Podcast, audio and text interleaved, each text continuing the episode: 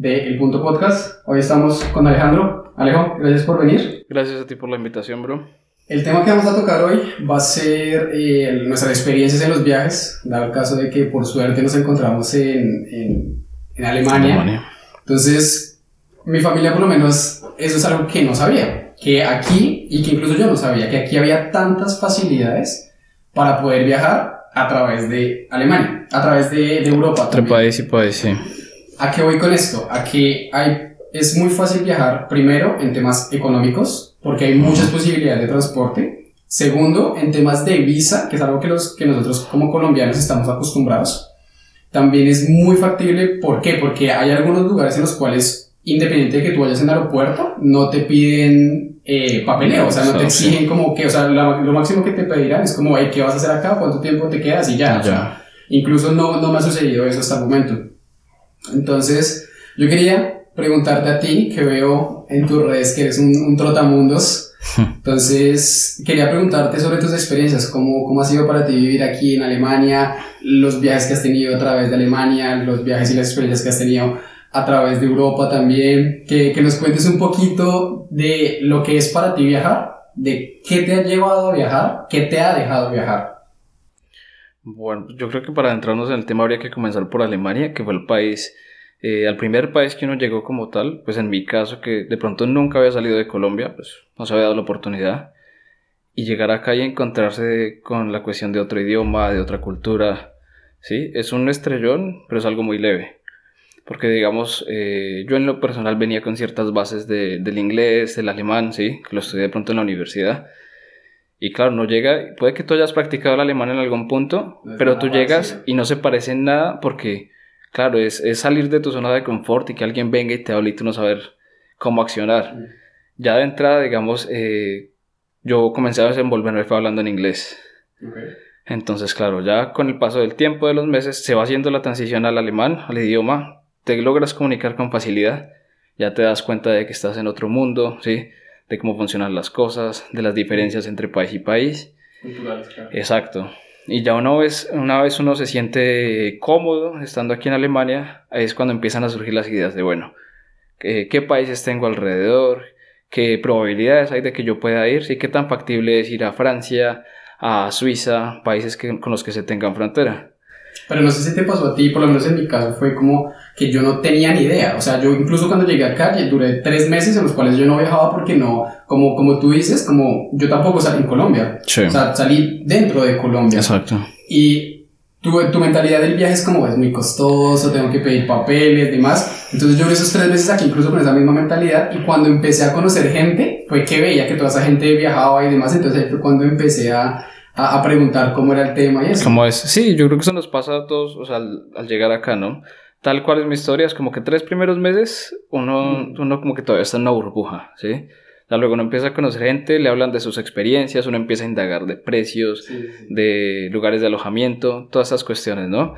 Y, o sea, no sé, como que me puse a indagar, no sé, República Checa, entonces ya uno empieza a buscar por internet cuestiones de transporte. Eh, aquí, digamos, se maneja a ver, para moverse en toda Europa y ponerlos en contexto, es que podemos viajar por medio de bus, eh, de tren o avión, ¿sí? Ya en el caso de uno, eh, o bueno, cuestiones eh, económicamente hablando, facilidades, el bus. el bus. Obviamente va a tomar más horas, obviamente uno va a llegar más cansado, pero entonces ahí comienza todo, como de pronto es itinerario, y ver, digamos, cuánto gastarían esto, cuánto gastarían lo otro. Eso te motiva más, porque sí. empiezas a cuadrar, entonces como que te emocionas porque estás viendo que algo empieza a ser realizable. Total. Y ya uno con esa mentalidad de que estoy ganando en euros, hay que ver qué, maneja, qué moneda maneja el país al que desearía ir. Y ya uno se hace una idea, ok, gastaría tanto, invierto tanto, tal cosa, ¿sí? El primer país al que me aventuré a viajar fue justamente tres meses después de haber llegado, eso fue en enero del 2019. Eh, República Checa. Así checando precios de buses encontré a un bus para allá, creo que unas 8 horas me parece. 9 horas, sí. 8 o 9 horas como con una escala. Depende, depende de las paradas, sí, porque hay veces que el bus va directo y son 6 horas. Exacto, otras que sí. Hace la escala de pronto en, en otras regiones de, de, Alemania y demás. Y ya estando allá, eh, lo mismo, es llegar y estrellarse con otra barrera del lenguaje, porque ya hablan checo, la gente no domina ni siquiera inglés, o son muy pocos. Yo creo que sí lo dominan. pero no les gusta hablar. no te quieren hablar. No, si no te quieren, no. Creo que no, que no, porque la gente entiende, pero por lo menos yo también cuando fui me sucedió eso con el idioma, que obviamente pues yo llegué hablando en, en, inglés y obviamente la gente entiende primero pues por turismo, porque también es una, es una ciudad, un país que vive de turismo, pero no les gusta mucho hablar. También, o sea, a ver, digamos, siempre se ha, he escuchado bastante eso de que la gente no hay como que tú hagas el esfuerzo de hablar en su idioma. Entiendan mucho o poco, pero que supuestamente les gusta eso. Que dicen, no, o sea, este es un pues extranjero, obviamente no pasa en todo lado. Pero un ejemplo de ello es Francia. ¿Sí? Que la gente llega allá y trata de hablar en inglés y eso y los miran de arriba abajo, pues por la cultura de ellos.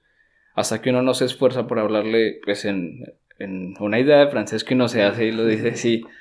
Pero es algo que ellos valoran más y supongo que allá pasa lo mismo. Entonces también es otro aspecto de evaluar. Antes de viajar allá, como que cosas, cosas básicas, ¿sí? Buscar en internet cosas básicas como un hola, un buenos días, un gracias, una cerveza, el baño. Más en República Checa, que es un país súper cervecero. Entonces fue estar inmerso, digamos, una semana en el país y tratar de, de, de, lidiar con la gente para ver qué era lo que yo quería. Digamos, viajar de Praga Chesky Krumlov, que fue un país en la frontera con Austria. Eh, entonces, cómo tomar el tren, a qué hora sale, porque el idioma también, o sea, al momento de verlo reflejado en un ticket, tú no tienes idea dónde tienes que tomar esto, a qué hora sale, todas esas cuestiones. Y estar todo el tiempo expuesto a hablar con la gente, ¿no?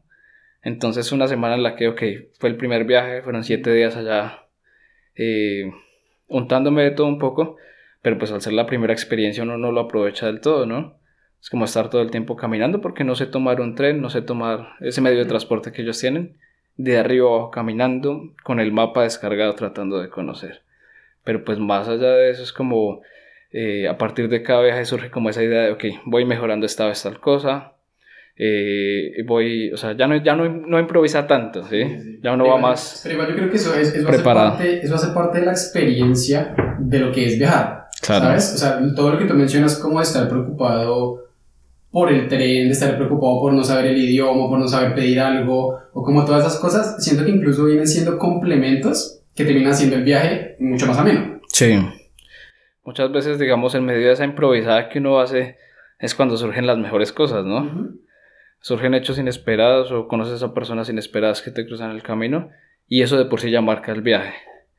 En alguna ocasión de pronto contigo estuvimos hablando eh, justamente en Praga, que ya has estado allá, eh, digamos, el hecho de que yo tengo una canción favorita, que es Aja de Take On Me, y fue como tener esa última noche allá, antes de que mi bus partiera de vuelta, antes de montarme otras nueve horas en un bus, y entrar al bar simplemente a ver una cerveza y que hubiera una banda en vivo tocando esa canción. Entonces, claro, un primer viaje de siete días eh, no dándome los que gustos. exacto. No dándome los que gustos, pero sintiéndome satisfecho con lo conseguido y cerrarlo de esa manera es como, guau, ¿sí? Y de ahí para allá lo que se viniera, como vienen meses de trabajo, luego otra vez, ok, tengo tanto dinero, este es el siguiente destino. Pero um, ah, si quieres hablar un poco más de Praga, porque yo también fui, yo puedo decir que ha sido una de las ciudades más bonitas que yo he visitado. Total. Porque el casco viejo como tal, o sea, como tal la plaza en donde está el reloj... Eh, astronómico. El reloj astronómico, gracias. Como tal esa plaza en la que hay una fuente en el medio en el cual tú te rodeas como tal de las casas súper clásicas. No creo que ese fue como el segundo día que estuvimos. Yo fui con mi pareja y nosotros por suerte alquilamos un Airbnb supremamente cerca. Y lo mismo que tú, no sabíamos, yo, yo algo que debo confesar es que pagamos ticket el primer día. Porque primero, creo que apenas llegamos, compramos un tiquete que no tenía ni idea para dónde iba. Nosotros solamente dijimos como, bueno, metamos en lógica. Aquí las personas viven una, o sea, la comunidad europea debe manejar ideas parecidas en el sistema de transporte. Entonces dijimos, compremos solamente el que diga tiquete del día. Ese no sirve. Por suerte el Airbnb quedaba realmente muy cerca de la estación central que se llamaba Pavlova, que era como tal la, sí, la del centro, la, del, la de la Hauptstadt. Sí. Y bueno, entonces nosotros recorríamos y el segundo día fuimos y empezamos a caminar por el, por el casco viejo, empezamos a ver todo eso. Habían, es súper bonito el entorno porque cuando tú volteas a mirar tú ves carrozas con caballos, Entonces, les una luz, eh, las lucecitas de todas las casas y eso hacen que se vea una escena bastante bonita. Y algo personalmente, yo, yo personalmente no sabía, no sé si mi pareja lo sabía en ese momento, y es que Praga tenía esa parte del río, que es muy cerca al, al casco viejo. Entonces nosotros como que fuimos a un museo, fuimos a una presentación que estaban haciendo de Dalí, de Andy Warhol, y bueno, como que pasamos ahí bonito, ya iban siendo como las 8 o 9 de la noche más o menos, y nosotros, estaba haciendo frío, no me acuerdo qué, exactamente qué etapa era, que del año era, creo que fue como en noviembre más o menos, y noviembre ya es, ya es frío, frío. y más que todo Praga siento que el, el, el viento y eso de Praga es bastante fuerte. Entonces como que nosotros dijimos como, bueno, vamos. En ese momento, como suele pasar siempre, nuestros celulares se habían descargado. Entonces dijimos como, bueno, metamos la lógica. ¿Por dónde vinimos? y tratemos de volvernos por ese lugar. Obviamente Sí. eran las nueve y media de la noche, estábamos perdidos en, en en el centro de Praga. Y cuando vemos la torre, la torre de, la, de pólvora, Ok. la que es la negra, Sí. que, con, con, con- que es el inicio como tal. Que lleva como tal a la Praga. plaza central y todo ese cuento. Exactamente, entonces nosotros lo vimos y nosotros dijimos, vamos porque tenemos Es- que ir ahí, o sea, tenemos que ver la torre, nosotros vinimos a turistear, vamos a ver la torre. Íbamos caminando, íbamos caminando, cuando vimos la torre y volteamos a mirar hacia allá, y allá en toda la montaña estaba el castillo y el puente, o sea, fue como tal, Mm. no, o sea, para mí fue una impresión muy grande porque fue no esperar ese momento y llegar a un lugar al cual tú no sabías que existía. Sí, te plantea una escena como de película, ¿no? Exactamente, entonces como que nosotros llegamos y yo, y yo volteo a mi pareja como, ¿lo estás viendo? Eso soy solamente yo el que lo está viendo.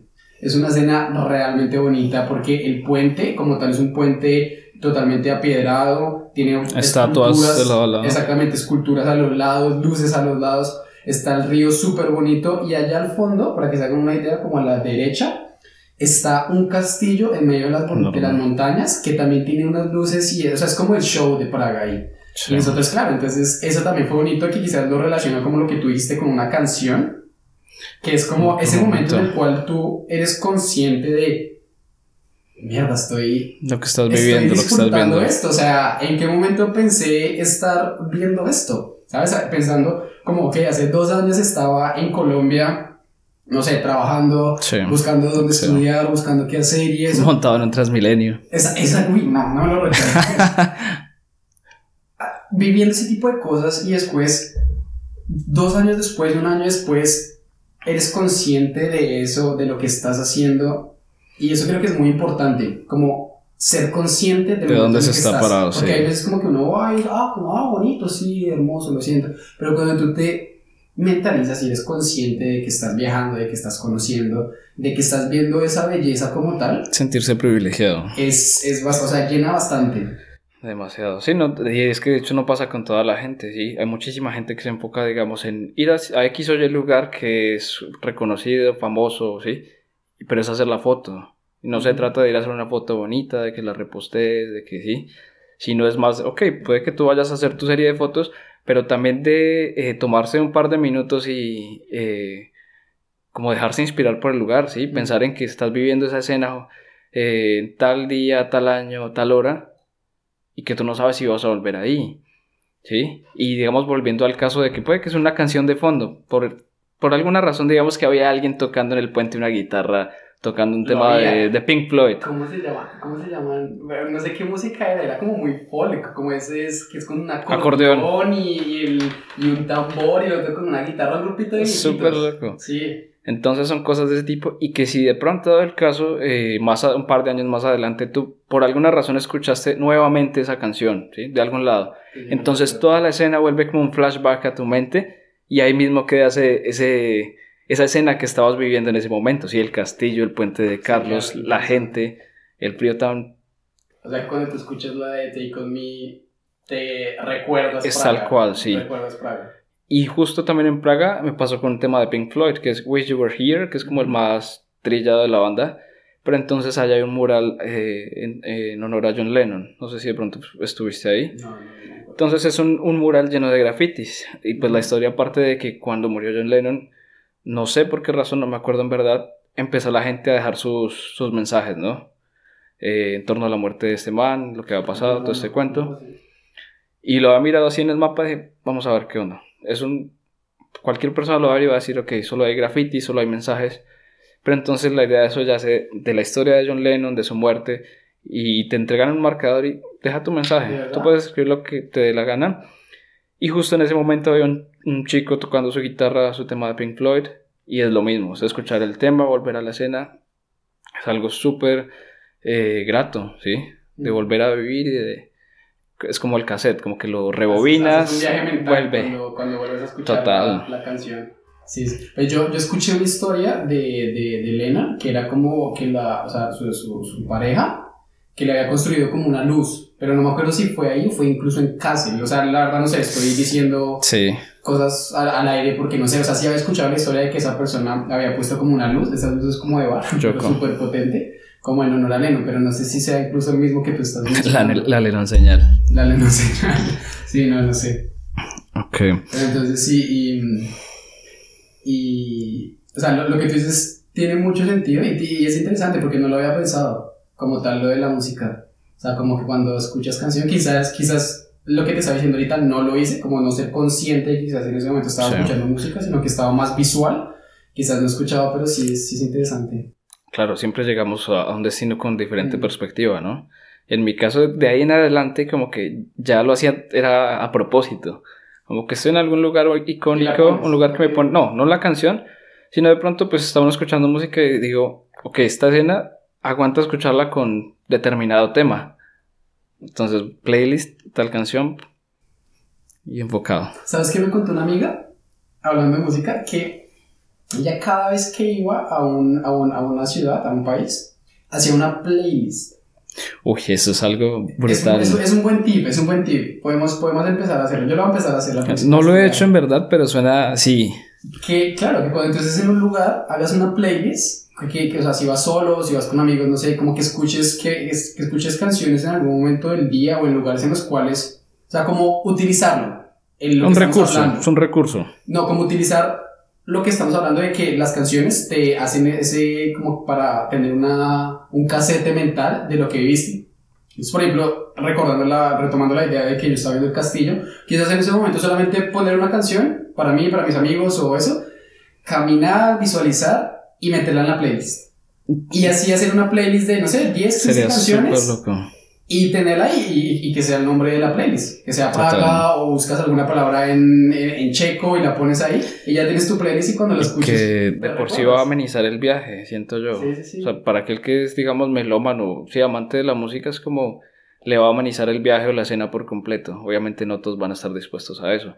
Porque hay destinos a los que tú vas y obviamente que, no sé, ahorita que estamos en primavera que uno va a un bosque o a un, ejemplo Schwarzwald, solo por poner ejemplos, eh, ir allí y obviamente tú te vas a dejar llevar es por el canto de los pájaros, ¿sí? estamos en primavera, todos comienzan a salir, obviamente eso es un momento eh, poco indicado para venir a poner no, música. Pues sí, obviamente en todo lado, pero pues que te lo pongas, que te pongas un, un temita ahí de vez en cuando.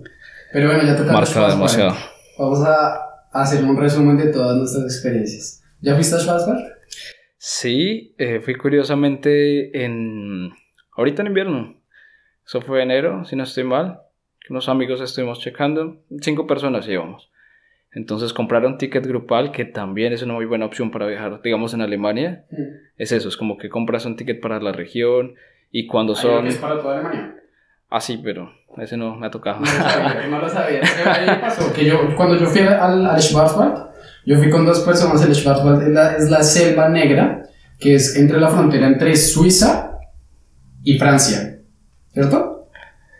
Sí, es como la esquina, es como Alemania, Suiza, Francia, que hay junto a Friburgo, creo. Pero, sí, Freiburgo, Freiburgo, creo que es. Bueno, no sé. Para la gente que no, que no, lo, que no haya escuchado la selva negra, googleenlo. En este momento ubicando el mapa. Sí, sí, sí, aquí lo están escuchando en este momento, googleenlo.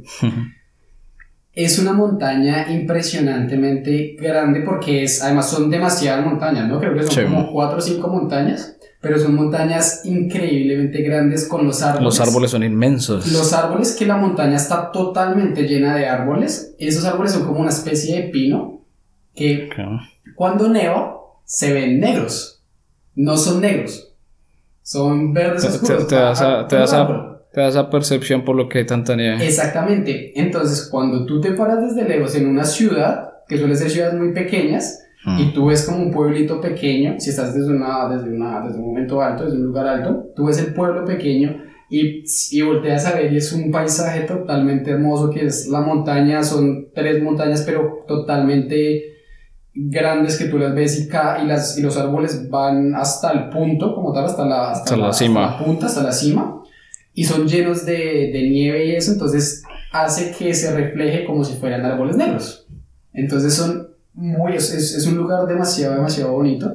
Y es normalmente como para esquiar y eso. Y creo que es, la, monta- es una de las montañas más altas de, de Alemania. Sí, es lo más Después de conocido. Zugspitze se llama, te boto un dato. Ok. Es la montaña más alta de, ¿De dónde de está? Alemania. Está en Bayern. Vaya.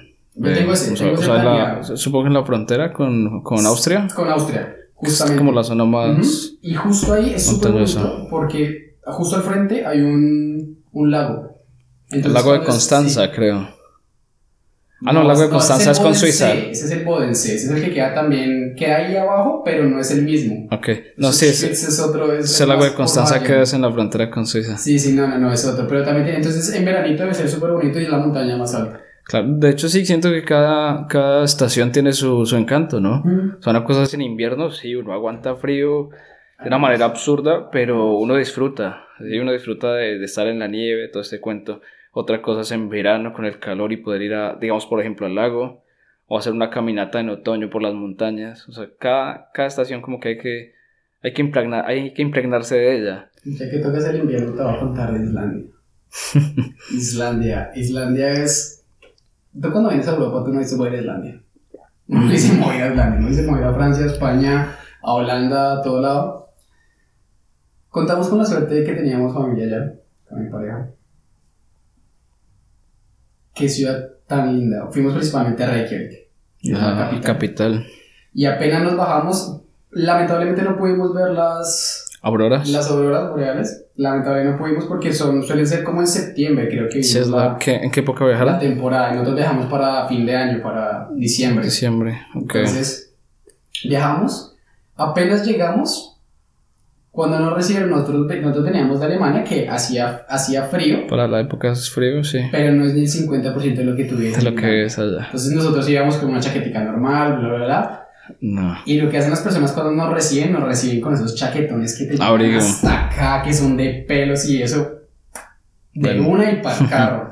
Cuando íbamos en el carro logramos ver una luz, una verde, pero muy débil, se veía muy, muy débil allá al fondo. Sí. Pero nos detuvimos en el carro y sí se lograba ver. Y se veía como incluso se movía, o sea, como que tiene, un, como que tiene una... Genera como una onda. Así, como que se mueve y nosotros como, wow, entonces como llegamos bien, ¿sabes? Como que la llegada como que fue bastante amena. Fue, sí, un recibimiento grato, o sea, llegar Sí, a encontrarse sí. con y eso. algo, por ejemplo, muy bonito es que ya después hicimos un tour, y creo que ya te lo conté, pero lo volveré a, a- repetir, que es el tour del Golden Circle, que se llama, que pasamos por tres ¿Un estaciones. círculo de fuego? ¿Un No círculo qué? El Sí. Golden Circle, círculo dorado. Y pasamos por tres estaciones. Y la primera es como viendo como tal una cascada que yo leí que es una de las cascadas más grandes de, de, de como tal de Europa. Ok. Y tú cuando subes allá, tú no escuchas nada de lo fuerte que cae el agua. O sea, la cascada es tan grande, incluso tú estás a una distancia, tú estás lejísimos de la cascada, pero es tan fuerte como cae el agua ¿Qué sonido se que no escuchas nada, no escuchas nada. Entonces, ese es el- esa, es la, esa es la primera, la primera etapa y tú, y tú ves como tal, o sea, es, es algo impresionante, es, es gigantesco, o sea, alrededor, apa- aparte de que los paisajes en Islandia son cosas de locos, Sí. cosas de locos. Estaba escuchando un podcast de Diana Uribe y ella decía, fui a un museo en el cual yo veía pinturas y yo pensaba que todo el mundo estaba sollado pintando eso, que estaba quién sabe en qué drogas pintando eso, porque no parecían normales, pero que cuando fue a Islandia se dio cuenta de que todos esos paisajes eran reales. Eran O sea, que la reales. gente solamente estaba plasmando lo que veía en la pintura. Es efectivamente así. Además, la naturaleza tiene demasiada naturaleza. O sea, bueno, yo, yo sinceramente pensaba como... Es un país frío, es un país muy frío, como que no debe tener tanto. Pero son terrenos muy grandes. Son te- en en primer lugar, después de la cascada, también nos fuimos a un terreno donde había unas piedras súper grandes. Y yo me subía y todo y me tomaba la foto y todo. Y eso tú ves al fondo y tú no alcanzas a ver dónde termina el, el, el pasaje, o sea, porque es Sí. solamente abierto, es solamente abierto. Sí, solo horizonte. Ujú. Entonces después, bueno, seguimos en el, seguimos en el bus, bla, bla, bla, y llegamos a estos glaciares, creo que se llama como tal, no los glaciares de hielo, sino los glaciares que son como... El high, eh, sí, no sé cómo, se llama eso, sí. Español, pero... entiendo la idea. Ok, son, que es agua cráteres sumamente caliente. Que están supremamente caliente y de un momento a otro salen, explotan. O sea, de lo caliente que está solamente salen y explotan. Entonces habían unos chiquiticos y demás obviamente había mucha distancia por medio entre, había como unas bandas y eso. Claro, entonces era súper bacano porque además tienen un color como verde, agua marina, con, o sea, tienen muchos colores y todos los colores empiezan a cerrarse, ¿sabes? Como que tú empiezas blanco, verde, azul, azul más Sí, a medida que vas acercándote al, al centro. Entonces cuando estábamos ahí, uno súper grande, gigante, gigantesco.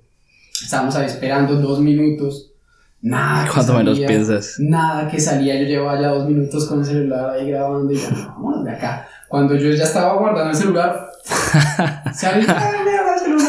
No alcancé a grabar, parce. Pero es, es impresionante y además es solo con una potencia que tú lo ves y eso te queda así. Sí, claro, es cuestión de segundos. Súper bacano, la verdad, súper bacano. La tercera, la tercera etapa no me acuerdo cuál fue. Pero bueno. Pero, sí, o sea, de por sí es una experiencia, y es algo de lo que uno nos hace la idea, ¿no? O sea, de pensar, digamos, todo lo que conlleva ir a Islandia, todo lo que podrías conocer, ¿sí? En, en cuestiones de paisaje, de naturaleza, que no es poco común. Y digamos, partiendo de ese tema que mencionabas a Diana Uribe, al hecho de la pintura, sí, que estabas ejemplificando, digamos, yo soy muy partidario, eh, digamos, de la cuestión de las fotos, ¿sí? Que si vamos a algún lugar, que tomar ciertas fotos de ciertos lugares o que te tomes una foto, me parece súper interesante pero aún más, el hecho de que, no sé, si nos proyectamos de aquí a 10, 15 años, que ya estemos en otro punto de nuestras vidas, ¿sí? es como que, digamos, estamos aquí en tu apartamento y tú aquí justo arriba tienes una foto de esa experiencia que tú tuviste en, Islandia, ¿sí? Entonces estás tú parado junto a tal paisaje y vuelve el cuento de marcar la escena, de que tú mires esa foto y digas, hey, en tal punto de mi vida yo estuve allí.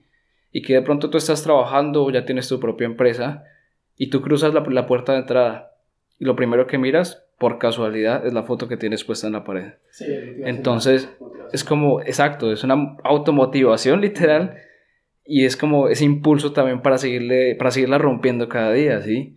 Para seguir dándola a decir como, hey, hace tantos años estoy allá, hoy estoy, sigo parado aquí y mi siguiente destino es tal. Me parece algo tan agradable y, y que digamos tengo mi galería y es como una meta así próxima, así como Mm. escoger ciertas fotos que hayan marcado momentos de mi estadía en Europa, pues en lo que llevo. Y es coger ese impulso, ¿sí? Como que nadie me esté diciendo, sino que yo verlas y decir, tengo que seguir haciéndolo, mm. porque el viajar es lo que te mueve.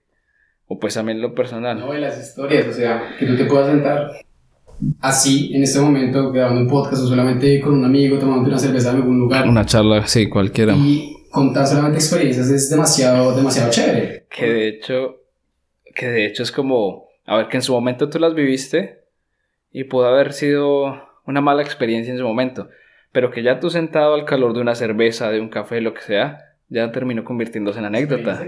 y ya la cuentas como si nada a quien conoces, como... Y es chévere ver cómo la gente se ríe de tu desgracia. Sí. de, de, la, de ver cómo la gente se ríe, no sé, que pasaste una noche en la calle, o de que llegaste a Islandia bajo una concepción de frío, pero era algo muchísimo mayor a lo que pensabas, ¿sí? y contarle eso a la gente y que se, eh, ¿cómo decirlo?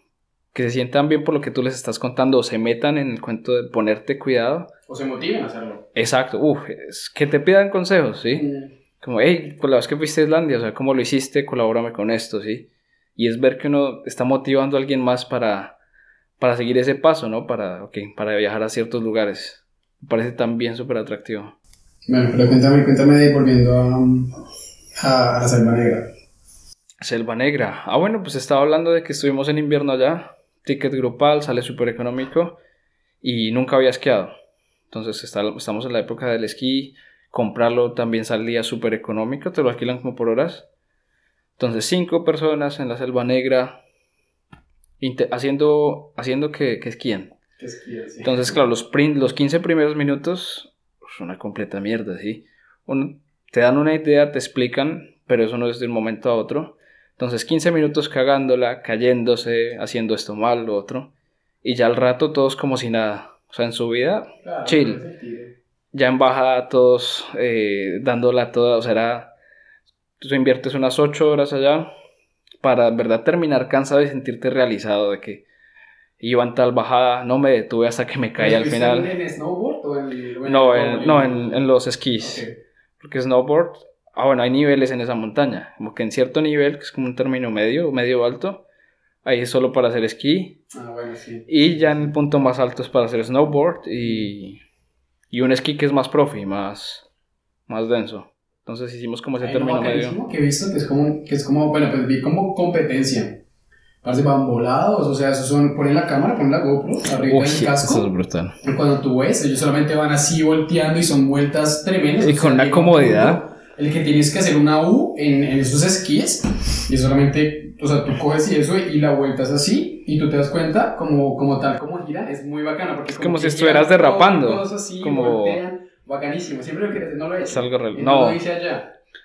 Digamos, una, una cuestión de esto del esquí es eso, es como que, listo, ya llega un punto en el que se te facilita, ahora ve y trata de frenar, esa es otra técnica, es como, Como frenas con los palos. tienes que, no, O de lado. Ush, eh, no, es como que, lo que me habían explicado es como que tú Yo no frené. botas, Yo me estrellé. para allá iba, como que tienes que abrir las piernas un poco lado, un, poco lado, un poco hacia el lado, y supuestamente uno va frenando o ladear, de- no sé, no me acuerdo en verdad, pero la mayoría de las veces era, a ver, la vieja confiable es, Ah, me tiro hacia, me tiro hacia un lado, Pues te puedes caer, ¿no? Te botas. Claro, es súper acolchado, no pasa nada. Y, y luego me reintegro, sigo bajando.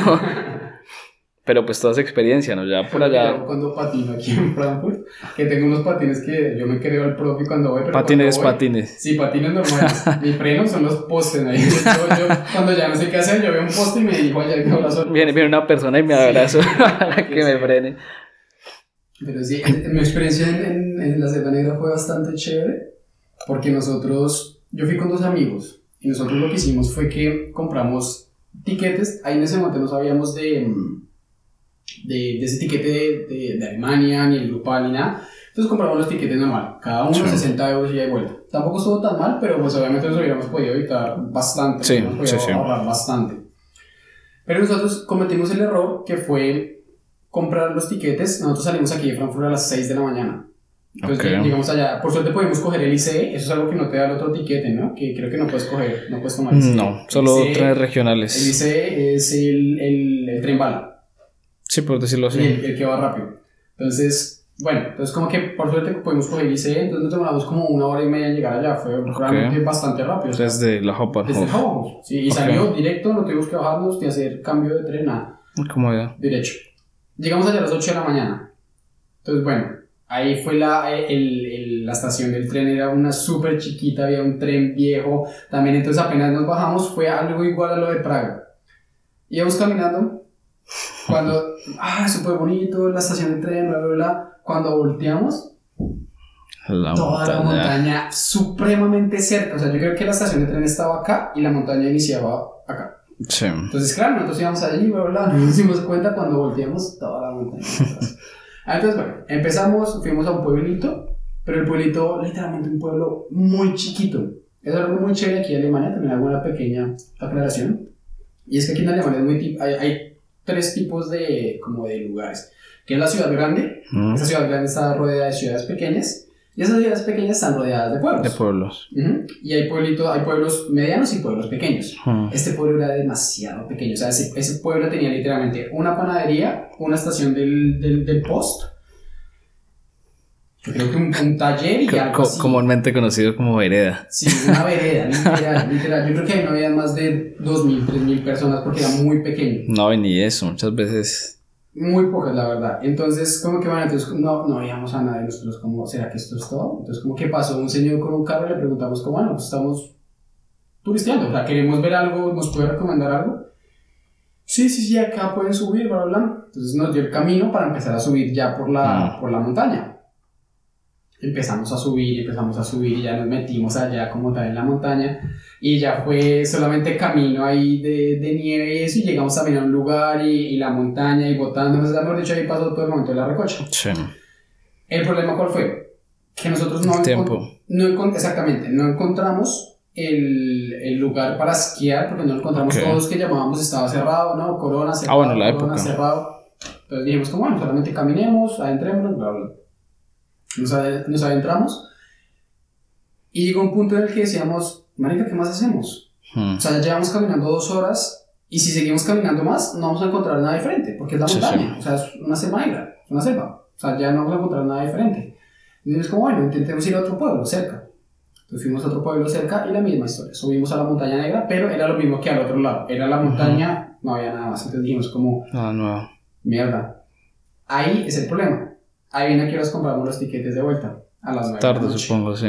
Porque nosotros dijimos como no, la selva negra. Sí, no va con otra idea. Ya vamos, allá vamos a estar todo el día, allá buscamos qué hacer, hay que hacer.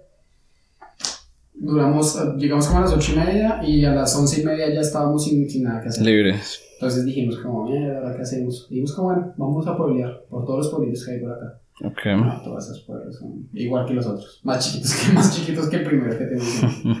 Entonces dijimos, y, y yo, yo empecé a mirar el mapa.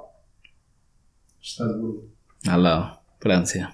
Yo les dije, pelados, miremos tiquetes, acomodemos, bla, bla, bla. Ese, ese fue un momento chévere porque es como ese... Es un punto cumbre. ¿Ibas para ese- abajo? No, y, y, y- como, como ese boost que te da el, el cuerpo, como que tú dices como, ah, mierda, Exacto, 11 es como, mañana, no como tengo que uno se está apagando y de la nada llega ese... Se te prende. Listo, ¿qué hacemos? ¿Qué hacemos? ¿A qué hora sale el tren? Compramos el tiquete, ¿cuánto vale esto, lo otro?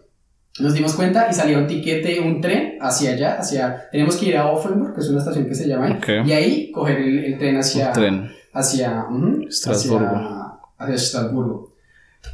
Y dijimos, mierda, hagámoslo, fue. dos minutos, corra a coger el tren, no habíamos comprado los tiquetes, la tarjeta a mí no me servía, por alguna Ah, razón eso. la, la, la aplicación no me cogía la tarjeta. Hmm. Y yo, mierda, entonces ahí apresurados, porque si nos cogían, nos, nos La multaban. multa. Entonces nosotros, bueno, ¿cómo vamos? ¿Cómo vamos? Corramos, yo no sé qué. Y yo les dije, como hagan de guardia. Entonces uno se fue por allá, a- es por si venía algún controlador a distraer, y el otro se fue por allá. Entonces, como que organizando, yo, no, no me sirve. Entonces, como, pum, listo, lo pude comprar. Y Nos costó o 15 euros, do- bueno, como 12.90, no me acuerdo, para dos personas. Ah, Ok. Ida y bien. vuelta. Estuvo re bien. Entonces dijimos, 15 minutos, llegamos a Estrasburgo y empezamos a recorrer Estrasburgo. Entonces era lo que tú decías, como, como ese, ese, esa, esa cuestión de empezar a organizar así, algo más que todo que salga así de, de espontáneo, lo que uno no planea, incluso muchas veces termina siendo como lo mejorcito. Exacto. Entonces sí. empezamos, llegamos a Estrasburgo, bellísima la ciudad, súper bonita y pues terminamos pasando el día. Curiosamente, sí, digamos, allí también estuve y es, a ver, es exactamente la misma historia, como que hubo un festivo aquí en Alemania, eso fue como en febrero del 2019 más o menos, y, y estaba checando, y dije, ok, vamos a ver qué hay en Flixbus, que es la línea de bus que funciona aquí en, Fran- en, en Europa, creo, Tiquete-. Bla, bla, bla. bla bla bla bla bus, y sí, hay resto ya, pero igual, digamos que esa es la que uno conocía en su momento. Tickets a, a Strasbourg, que no conocía, 12, eh, 8 euros. ¿Desde acá? Desde acá, desde el Hauptbahnhof. Y yo dije, pues, hacer, iba solo. Igual no conocía mucha gente en su momento. Me fui. Entonces dije, ok, soy muy partidario de viajar en la noche, descansar y llegar en la mañana, sí, el día siguiente para... Te una noche. Exacto, y ahorra uno mucho tiempo y gana, de hecho, tiempo para ver todo el día, si es que hay por ver. Así lo hice, viajé en la noche tipo 10 y conocí a dos mexicanos en, en la Hauptbahnhof, en la estación. Y nos fuimos charlando todo el cuento. Llegamos a las 2 de la mañana, cosa que yo no esperaba. Llegamos a Estrasburgo. Y pues no es como una estación de, eh, de buses que sea cerrada, donde tú de pronto puedes hacer tiempo mientras sale, sale la luz, sino que era una estación abierta, en medio de la nada. Pero la de Estrasburgo se acaba. Bueno, donde nos dejó. Por sí, fue cerca de ahí, perdón. El caso, nos bajamos ahí. Y pues yo no iba con la mentalidad de buscar hotel ni nada porque yo juraba que llegaba tem- temprano al día siguiente. Y le digo a los mexicanos, claro, llego y les digo a los mexicanos como, ¿y tienen hotel? Y me dicen, no, nosotros vamos a, a caminar la ciudad mientras amanece. No, güey, no tenemos nada. Literal, nos fuimos. Y pues yo me les uno. Empezamos a recorrer la ciudad, que es algo muy bonito de de hecho porque pues está solo, pero te da otro aire, ¿no? No ver tanta gente eh, recorriéndola. Dos de la mañana yo iba con un, un pullover y una chaqueta de jean. ¿Y cuándo me dijiste que fue? ¿En enero? Eh, sí, en enero, marzo, más o menos. Entonces, como... En invierno, este es el tope del invierno. Pero entonces no, fue en marzo. Porque no está, o sea, Ah, sí bueno. sabía que iba a ser frío, pero no pensé que tanto. Y yo no sabía la transición del invierno a, a la primavera cuándo era. Entonces yo juraba que ya estábamos entrando en primavera y que el clima no iba a ser tan denso. Y estuve pariendo toda la noche con el frío. Estuvimos caminando y uno de los mexicanos encontró una cobija tirada de un indigente en la calle y se abrigó con ella. Oh, ¿la cogió? Eh, y nos sentamos un rato junto a la Catedral de Notre Dame de Estrasburgo a pasar el frío junto a una banca. Y llegué y me dice, güey, ¿te quieres arropar? Y yo, no, o sea, yo prefiero aguantar el frío, pero me da, me da vaina, ¿sí? No sé, Claro. soy muy escéptico, ¿qué? pero todo bien, parcero. Igual, 8 de la mañana vimos que existía esa, esa estación central y nos metimos ahí un rato, descansé como media hora y arranqué, como que me les perdí y ya cogí yo mi camino, me encargué de recorrer. Esa catedral es súper bonita. Brutal, de- brutal, brutal. Notre Dame. De Estrasburgo. Que es como Pero no es la principal, creo que No. hay otra como tal. Pues la de Notre Dame. se incendió hace poco, ¿no? en Francia, en París. Ujú. Esa no la conozco. No. Pero sí, esa es la principal y, y mucha gente confunde eso, ¿no? Mm. Pero el caso, digamos, pasó eso ese día, estuve recorriendo todo el día Estrasburgo y mirando, esa se llama la región de Alsacia en Francia. Entonces, mirando cerca, hay como tres pueblos, es una región vinícola de hecho, y hay un pueblo a una hora que se llamaba Colmar. Entonces, un ticket de Estrasburgo a Colmar, eh, 3, 5 euros. Me fui para allá en bus también y, y, que, y llegué en la noche, llegué a las 10 de la noche. Y yo dije, una noche más en la calle no, no me da con este frío. Llegué y estaba lloviendo no tenía ya internet y empecé a preguntar en hoteles aledaños. Conseguí un hotel como en 35 horas la noche y yo dije, pues aquí fue, los pago. Está bien, para hacer Francia está bien. Claro, y al día siguiente sí recorriendo todo Colmar, eh, que hay una parte muy similar a Venecia, son casitas muy coloridas, se le llama la, la Petite Venice, que es como pequeña Venecia, y el vino. El hecho de llegar allá a probar el vino local o el vino de temporada. Y es volver a, a Frankfurt, o volver, sí, volver a tu ciudad, y vuelves estallado porque caminaste lo que había, ¿sí? Pero sentirse Solamente realizado. Un día, te volviste por la noche. Ah, Dos no, días. Te quedaste, te quedaste. Exacto. Pero al día siguiente te volviste por la noche. Exacto, en la noche tarde. Ok. Entonces estuve un día en una ciudad, otro día en otra, y es llegar completamente destruido, pero con esa satisfacción de conocí, hice tal cosa, hoy es un pajazo mental. ¡guau! Al día siguiente, así es físicamente, estás cansado, mentalmente te sientes. Vas con liberado, Sí, o sea, Mm. te sientes liberado, te sientes motivado. O sea, Te, te recargas para, para seguir con tu rutina del mes, de lo que estás haciendo en ese momento. Es como. Es algo de locos. Y hasta ahí, o sea, luego de eso, que como Suiza, lo mismo, frontera con Suiza. Era Zurich, Zurich, sí.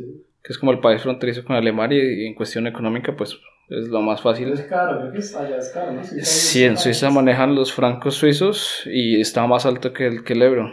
Entonces, es demasiado costoso. Pero pues, ¿Ya has ido en München? No, he tenido muchas ganas, pero no se ha dado la Todo el, oportunidad. mundo, todo el mundo con el que hablo dice que München es la mejor región y la, Sí. o sea, la ciudad más bonita de Alemania es en München. Pero es curioso porque, digamos, yo he conocido gente de München que viene acá.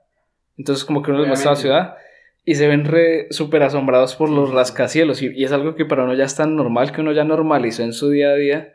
Que lleguen ellos y digan, no es que en München no hay construcciones eh, mayores a tantos, a tantos Pero todo es muy pisos. coloquial, la arquitectura es muy coloquial. Ah, claro, eso es lo que ellos conservan. Pero sí, sí, es verdad. Yo, yo- yo creo que eso es igual en todo lado, ¿no? Cuando, cuando tú vives en un lugar y ves todos los días lo mismo, para ti ya, o sea, ya normalizas Se normaliza. lo que ves, lo que haces. Y cuando vas a otro lugar. Yo que- tengo una pregunta.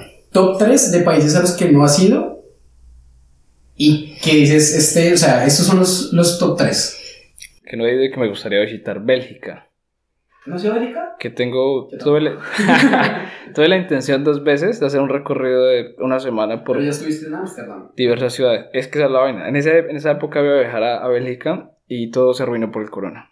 Ah, Porque sí. Y mi idea era como visitar cinco principales, que es Brujas, Bruselas, Amberes o Antwerp, Gante, que allá viene Charlotte, Gante, Charlotte Gante, de Witt, y otra, que queda por allá en la costa, ya llegando a la playa. Es que no me acuerdo cómo se llama. Pero bueno, son cinco y que es muy económico viajar de ciudad a ciudad. De Ámsterdam y, o bueno, Ah, bueno. ok, de Ámsterdam a, Abajo. a, Bélgica te vale 5 10, euros. 5 euros. 5 euros vi yo el tiquete en, en Es súper económico y es una ruta chévere. Es como coger Países Bajos y ir a Bélgica Ujú. y bajar a, sí, a Bélgica. Está súper interesante. Entonces, eso no. Ok, Bélgica. Así chévere una semana. Segundo, Grecia. Tengo que ir a Grecia sí o sí. O sea, como que me molaría mucho por las playas, por las islas. o sea. Siento que tiene bastante por recorrer. Italia. Italia, digamos, Ah, Italia. O sea, digamos, hay destinos básicos, que está Roma, está Sí, Pisa. No soy fan de Pisa, no soy fan de Milán, pero me gustaría ir a... A a- la catedral de Milán.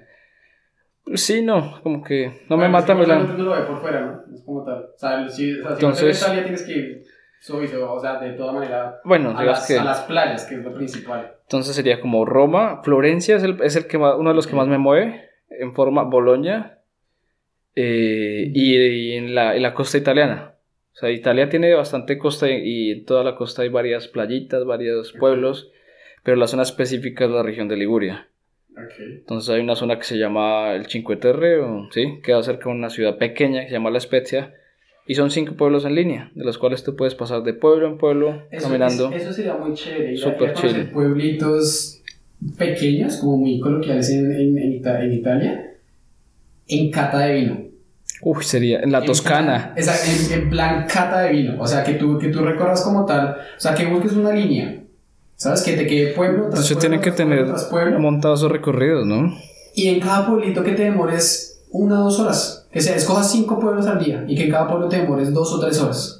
Buscas un lugar, buscas una playa bonita, buscas un, no sé, ¿cómo sería la traducción de Vinewood? Es como los lugares donde Eh, los vinos, como ¿Un las- viñedo? un viñedo. Un viñedo Pues, tiene su local ahí de... Sí, no, bueno, sí, normalmente los viñedos tienen su local. Entonces, buscar un viñedo y que te des tres horas en cada, en cada pueblo haciendo cata vino, del vino que hacen ahí con la uva que cosechan. Digamos que te sientes a, a tomarlo ahí directo. Te tomas tu copita o Es tus algo de otro mundo. Hablas, bla, bla, bla. ¿A qué va a salir el tren? Siguiente pueblo. ¿Qué vino es acá? Pruebo otro vino, pruebo otra cosa, conozco otra gente así. Ese es, ese es, a el mío. El primero es sí o sí Grecia. Gracias. Y siempre, ¿Te- siempre. ¿Tienes algún Grecia. punto de preferencia o en general? Mykonos, Santorini y. Saquintos, Corfu. No, Ah, no, sí, Corfu creo que es allá o es en Croacia. no sé, eso no lo he escuchado. Hay uno, hay uno que se, se- se me escapa el nombre, se me escapa la palabra, pero que es como. Es incluso uno de los más centrales, o sea, no es como que tenga playa, creo, pero creo que es de los centrales donde hubo bastante guerra y bastante. Uy, no tengo ni idea. Dime, dime, dime si es. No, yo de Grecia poco. Pero que decía yo. Sí, o sea, los que tú me mencionaste. yo, yo O sea, como que he mirado, pero no... Las islas de Mykonos son otro tema. O sea, yo esas islas y yo llaman los caminos, que son caminos súper delgados Sí. y son todas casas blancas y eso, y el, el piso de, de piedra, y que son caminos súper largos y allá al fondo tú ves el mar. Eso, uy, esas, esas fotos así me... Esa es la vaina, o sea, no- siento que tengo un conocimiento muy superficial de Grecia y no me ha entrado tanto en buscar porque digo, o sea, lo haría cuando sepa que ya voy a viajar. Ay, para no darte spoiler. Ah, bueno, yo esa es la digo- otra. Yo digo, Grecia.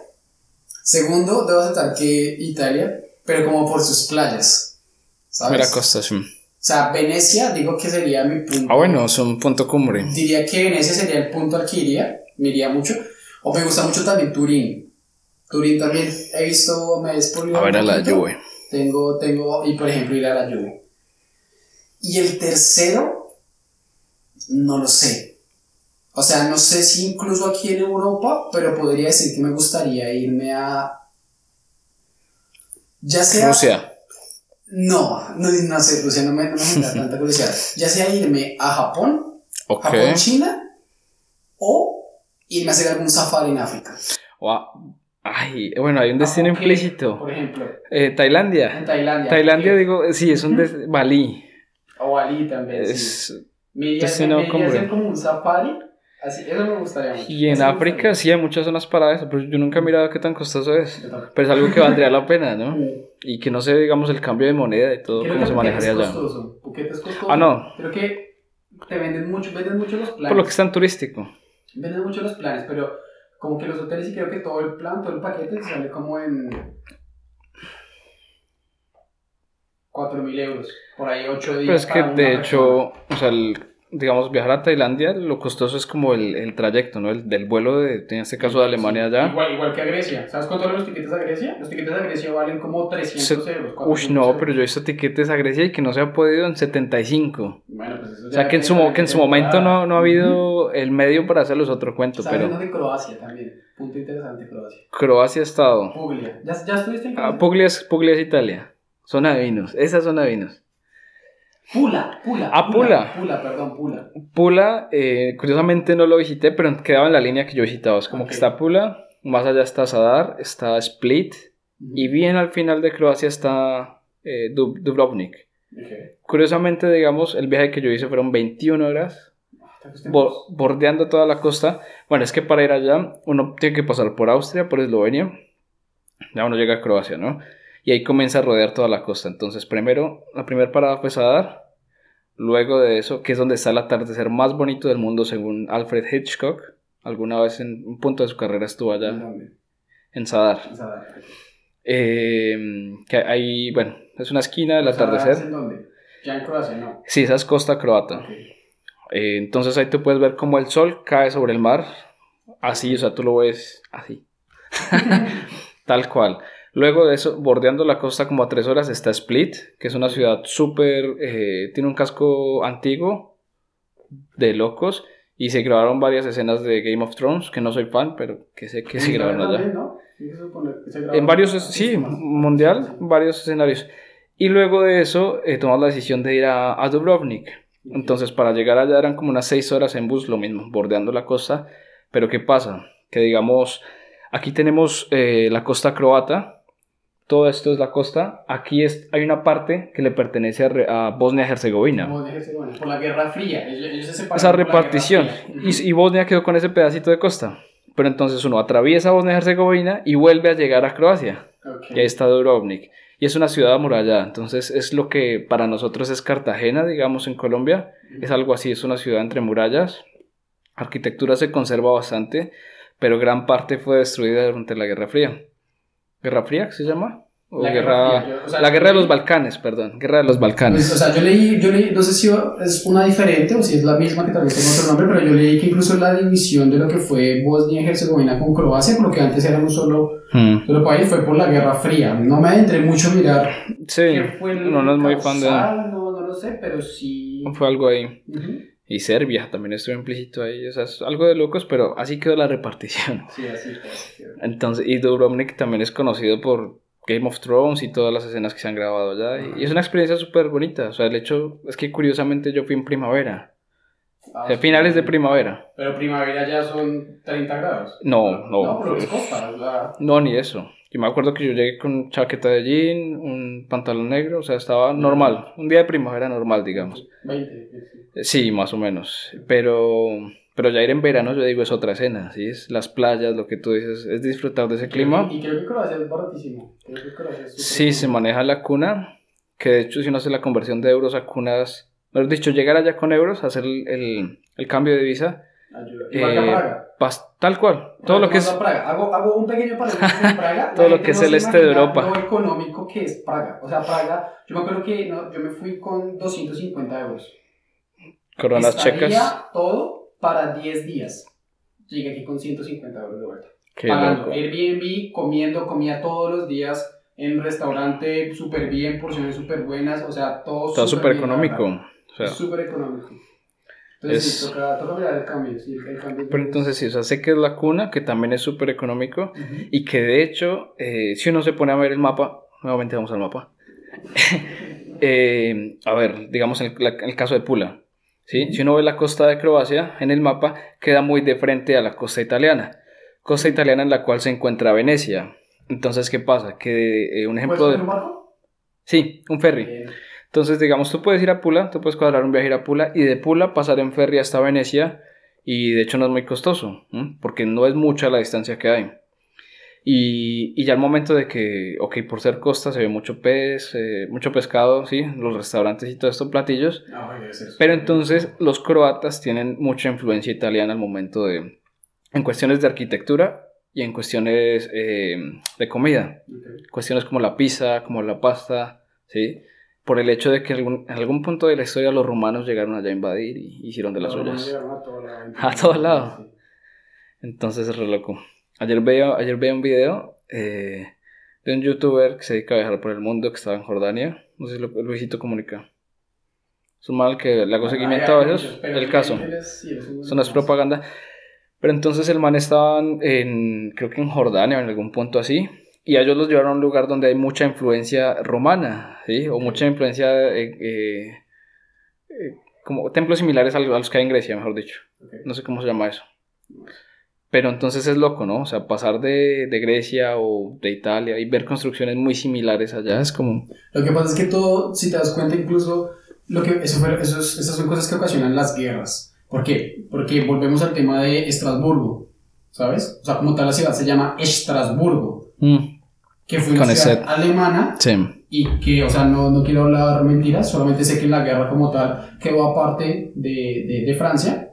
Mm. Y cuando tú llegas allá, tú no te das cuenta en qué momento estás en, en, en Estrasburgo. O sea, tú solamente te das cuenta porque incluso la arquitectura es supremamente alemana, súper alemana. exactamente, y eso lo toqué el primer, en el primer capítulo, que decía como, yo no sé en qué momento ya estoy en, o sea, si no fijo... Cuestiones de las fronteras. exactamente, o sea, si no, me, si no me doy cuenta de que hice algo en francés, no me doy cuenta, porque solamente pasas en un tren 15 minutos. ¿qué Sí, que de hecho hay un puente y la mitad del puente es lo que divide los dos países y tú no lo notas. sí. Entonces, a lo que digo es que, o sea, esas guerras como tal, lo que hacen que es que toman una parte del país, pero esa parte queda con costumbres de lo que fue. Entonces, en este caso puede ser el caso de lo que tú dices, de la influencia en Croacia de, de, los italianos, de la influencia en este caso de los alemanes en Estrasburgo, y seguramente hay así cosas, porque por ejemplo la arquitectura de, de Bélgica y de, y de, Holanda creo que no es muy diferente. O sea, de pronto la parte de abajo de, Holanda. Ajá, creo que es como muy, muy igual. Entonces seguramente tienen mucha influencia como tal las guerras y ese el control de, de, las partes. De hecho ahí, ahí también entra a jugar un papel importante el lenguaje. ¿Sí? Porque el caso de Países Bajos y Bélgica, entonces si, si uno se va a la, a la, parte baja de Países Bajos, ahí, digamos, se, se, habla el holandés, pero entonces también se maneja mucho el lenguaje, eh, eh, el francés, ¿sí? Que se maneja en Bélgica. O que si uno va a Suiza, que digamos están los cantones, entonces en la parte fronteriza con Alemania se habla alemán, un dialecto, en la parte fronteriza con Francia un, eh, se habla francés, se habla en otra región con Italia, frontera italiano y que de hecho ya todavía se, se, utilizan lenguas romance, que es poco usual, pero que hay gente que todavía utiliza. ¿Sabes? ¿Sabes eso? No, no sé, pero sé que se manejan los cuatro idiomas. Pero las lenguas romance como tal, sé que hay mucha gente que, otras generaciones, ¿no? Muy atrás, que todavía como que tienen eso consigo y que puede que entre ellos se comuniquen así. Entonces es súper loco eso, digamos, en esa cuestión de frontera con Estrasburgo, la arquitectura, la comida, Tú perfectamente puedes cruzar hasta allá y hablarle a alguien en, en, alemán y te van a entender. Obviamente van a querer que les hables en francés, pero lo normal. Yo creo que sí. Cuestiones laborales, que digamos puede que tú vivas allá, pero se mueven hasta Alemania para trabajar. De comercio. Eh, Luxemburgo. Luxemburgo es un país sumamente pequeño. Dime. ¿Qué idioma habla Luxemburgo? Eh, creo que alemán. ¿Alemán? No sé, no sé, pero creo que alemán. Yo, yo hace poco quise ir y había que estaban súper baratos, no, súper cerca, Creo que te demoras como una hora y media, dos horas en, en el ICE. Nada. Y los tiquetes y hay vuelta creo que salían como 40, 45 euros, pero estaba todo cerrado. Te pedían la... Yo la verdad no... el, el no puedo decir nada. Yo creería que alemán no, no me comprometo. Sí, no sé. Pero entonces es un país que, que, que recorrerías perfectamente en un día porque es sumamente pequeño, pero es una fuente de dinero absurda. ¿sí? Cuestiones de bancos eh, cuestiones laborales también, o sea, la gente va, vive en, en Alemania o vive en, Bélgica, que tienen frontera. Bélgica, con Bélgica y con Francia. Exacto, y van a Luxemburgo a trabajar, o viceversa, gente que vive en Luxemburgo y su día a día es ir al país siguiente a trabajar. También, sí. Entonces, es súper loco, ¿no? Que exista eso. que trae un poco... trae un poco... como, tal, o sea, como tal la comunidad europea, porque eso también lo hablábamos en, en uno de los episodios, es que incluso es un país Solamente que, pues, o sea, teóricamente, obviamente hablo teóricamente, es como un país que está, pues, obviamente dividido, pero que entre sí se tienes la libertad de conectan. poder Sí.